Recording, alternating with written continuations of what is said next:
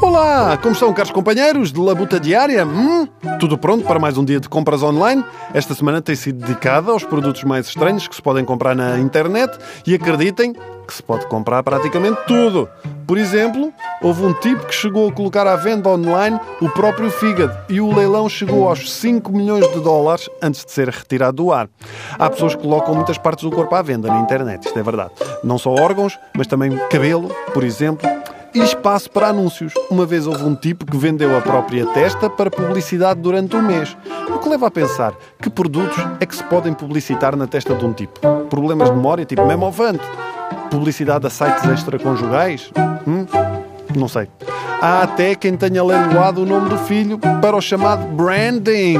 Em 2005, uma americana de seu nome Melissa Ushkel não sabia que nome dar à filha. Então, e qual foi o passo natural? Obviamente fazer um leilão.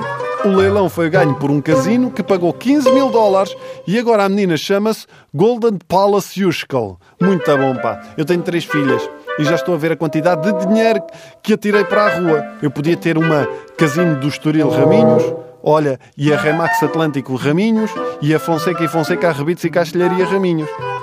Há quem também venda aos filhos online e não dá. Eu já tentei, não dá.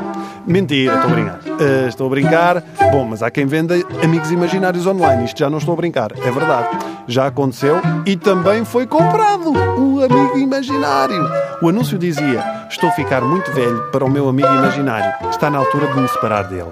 Ele é muito amigável, brincalhão e com o amigo imaginário envie também uma lista do que é que ele gosta e do que não gosta, bem como uma fotografia dele. E sabem o que era a fotografia? Nada! Era uma parede! Nada! Não era mais nada. E sabem por quanto foi vendido? 3 mil dólares! E não é o primeiro caso! Depois o limite, que é o quê? A malta que vende a virgindade online. Um dos últimos casos públicos foi a de uma estudante americana que vendeu a virgindade por 2 milhões e meio de dólares. Eu contei a história à minha sogra, ao que ela respondeu: Eu devia leiloar a minha virgindade. E ficámos todos a olhar.